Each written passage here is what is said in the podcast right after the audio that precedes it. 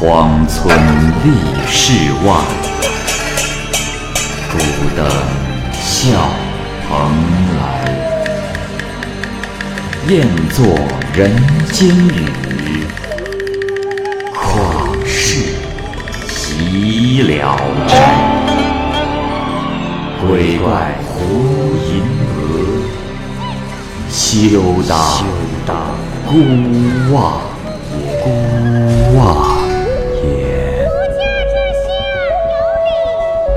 白话《聊斋故事》，《聊斋故事》之保神，蚂蚁播讲。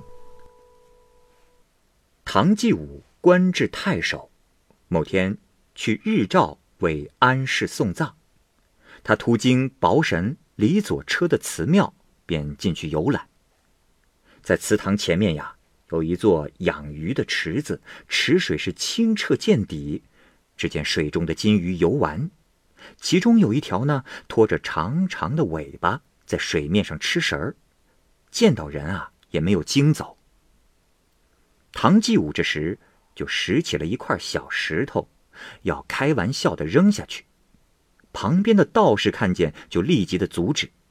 唐继武问道士：“为什么不可以？”道士回答说：“大人，万万不可呀！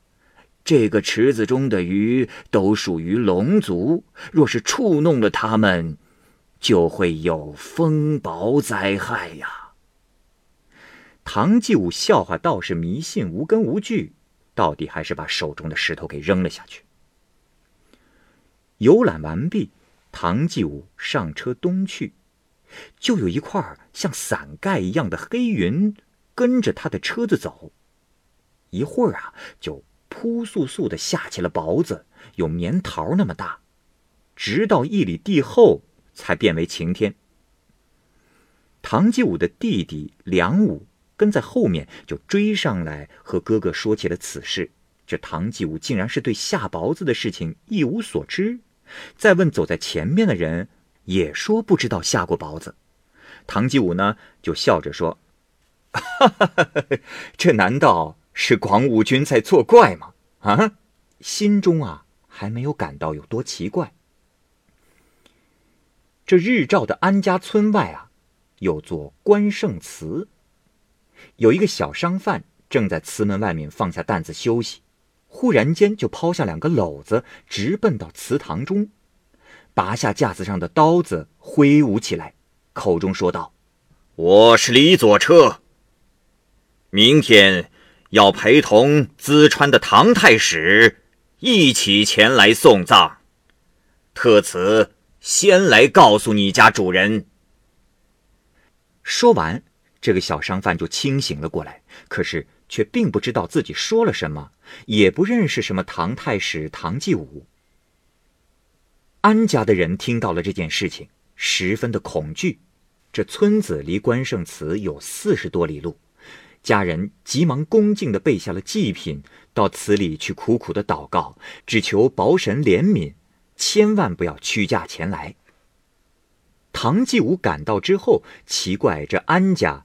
为何如此的敬奉李左车？就询问主人，主人说：“哎呀，大人有所不知，保神一向最为灵验，常借活人之口说话，没有一次不灵验呀。如不虔诚祷告阻止他，那明天这里必然会有大风雹啊！”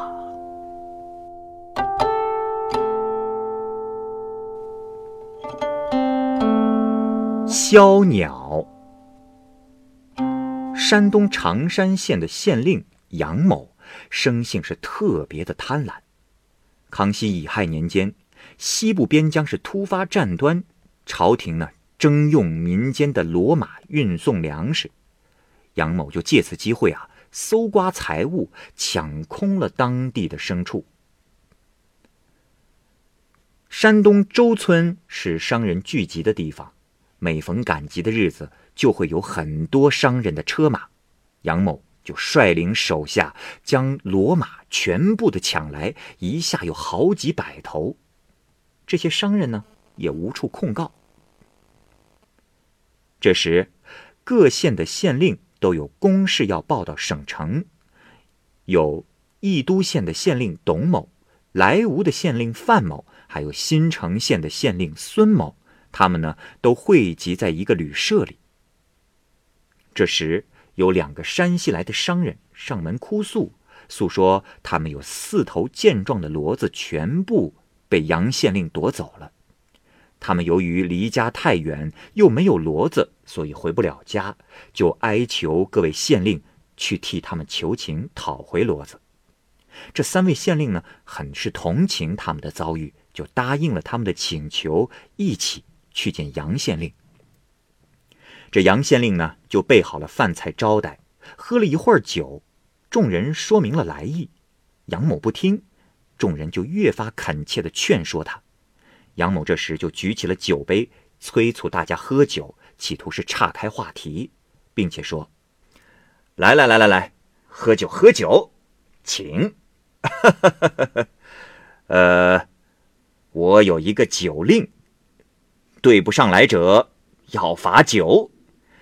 酒令呢，要说一个天上的东西。”一个地下的东西，还有一位古人，左右询问手拿何物，嘴里说什么话，而且要随问随答。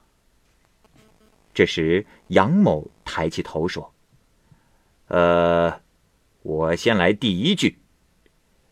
天上有明月轮，地下是昆山轮，还有一位古人叫刘伯伦。”左边的问手上拿着什么，回答是手执酒杯；右边的问口中说的是什么，回答是莫提酒杯以外之事。范县令这是说：“好，我来接对。天上有广寒宫，地下。”有乾清宫，还有古人叫姜太公。手拿钓鱼竿，口中说的是“愿者上钩”。这时，孙太令说：“承让，承让。天上有天河，地下有黄河，还有古人叫萧河。”手拿一本大清律，口中说的是“赃官赃吏”。杨某稍有惭愧，沉吟了一会儿，说道：“哈哈哈，好，呃，我又有一条。天上有灵山，地下有泰山，还有古人叫寒山。”手拿一把扫帚，口中说的是：“个人自扫门前雪。”众人听了，面面相觑，无言以对。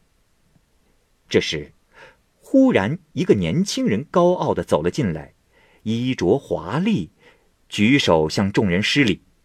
众县令邀请他入座，用大酒杯给他倒酒。年轻人笑着说。哈 哈谢过各位，倒酒倒不急着喝。刚才听到各位县令的酒令，我也想献上一条。众人请他说，年轻人说：“献丑献丑。天上有玉帝，地下有皇帝，还有古人叫洪武朱皇帝，手上拿着三尺剑。”口中说的是贪官剥皮，众人哄堂大笑，惹怒了杨某。杨某骂道：“哼，大胆！哪里来的狂妄小子，竟敢如此无礼！”就命差役去捉拿他。这时，只见年轻人一下跃到了桌子上，变成了一只猫头鹰。